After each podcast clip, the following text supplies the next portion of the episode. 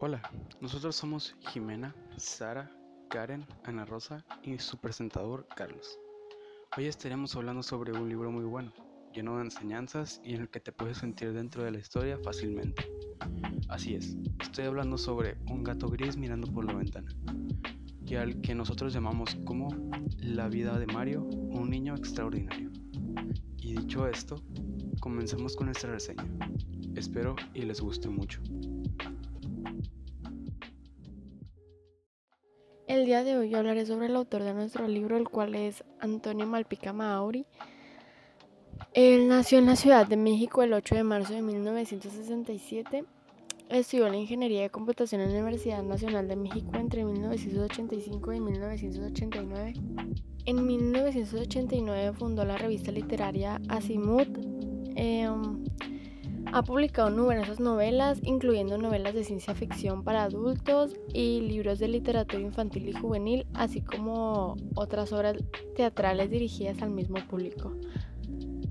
Ha recibido diversos premios por su labor, entre ellos el de la novena edición del Premio Iberoamericano SM eh, de Literatura Infantil y Juvenil en 2015. Dentro de su vasta lista de obras se encuentran Por el color del trigo, El llamado del estirpe, La máquina, Soldados en la lluvia, No nos extrañará el sistema y del cual estamos hablando hoy, Un viejo gato gris mirando por la ventana. Ahora, para pasar con el objetivo, lo que esta historia busca transmitir es la importancia que es tener una buena relación familiar, el gran problema que hay con el apego tecnológico y que lo que debe ser más importante en nuestras vidas es la felicidad. La felicidad ante todo. Mario un niño de entre 11 y 13 años con un poder especial de observar todo lo que le rodea y prestar atención a los pequeños detalles. Una característica particular y única para su edad. Se pregunta, ¿por qué el parabrisas sonríe tanto? Cuestionándose si aquel hombre es el más feliz del mundo. En esto se centra la historia, en un niño con un propósito, encontrar la felicidad. Él es un tanto diferente a los demás, sabe tomar sus propias decisiones, una de ellas fue dejar la escuela para enfocarse en algo más, algo que tuviera sentido para él. Sin embargo, sus padres no aprueban esta decisión, pero tampoco se toman el tiempo de escuchar sus razones. Su padre Raúl es un importante hombre de negocios, por lo que es una persona demasiado ocupada para su familia y a la vez es alguien con un carácter fuerte. Mientras que Luisa, la mamá, es una persona vanidosa, demasiado según se describe, que solo presta atención a su imagen. La historia es contada por el abuelo paterno de Mario, que cuenta con una condición especial y es el que más apoya a su nieto en esta interesante aventura. ¿Podrá Mario encontrar la felicidad? ¿En qué aventuras Mario tendrá que ser parte para cumplir su propósito? Además, esta historia lleva una sorpresa, una pregunta que de seguro tiene. ¿Qué o quién es el viejo gato gris?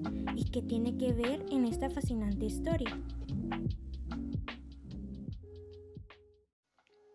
La obra eh, se organiza por tres partes y contiene algunos flashbacks, así como diversos ambientes u escenarios, y la historia es narrada por el abuelo paterno de Mario, un narrador omnisciente. La trama es muy interesante, y aunque es una historia infantil, puede ser leída por el público en general, ya que no está escrita de tal manera que solo los niños la puedan leer. Está dirigida para todas las edades. Una historia que cuenta con un sinfín de misterios y que a la vez, sin duda, nos deja una enseñanza. Nos pone a pensar sobre nuestras vidas y de forma muy entretenida. Esta es una lectura que no puedes pasar por alto, que con debida atención podrás adentrarte a esta interesante novela, al mundo de esta novela. Podrás poner en práctica varios valores, como este de la empatía. Seguro amarás, comprenderás e incluso odiarás a los personajes.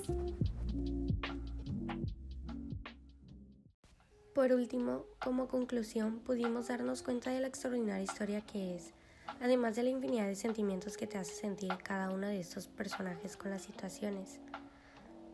Pudimos aprender la importancia de valorar a las personas antes de que sea tarde, como al mismo tiempo prestarle atención a esos pequeños detalles en la vida.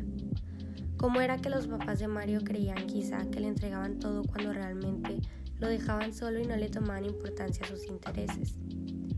El abuelo, cómo es que logró entenderlo tanto con tan inmensos pensamientos y pudo apoyarlo en cada una de sus aventuras.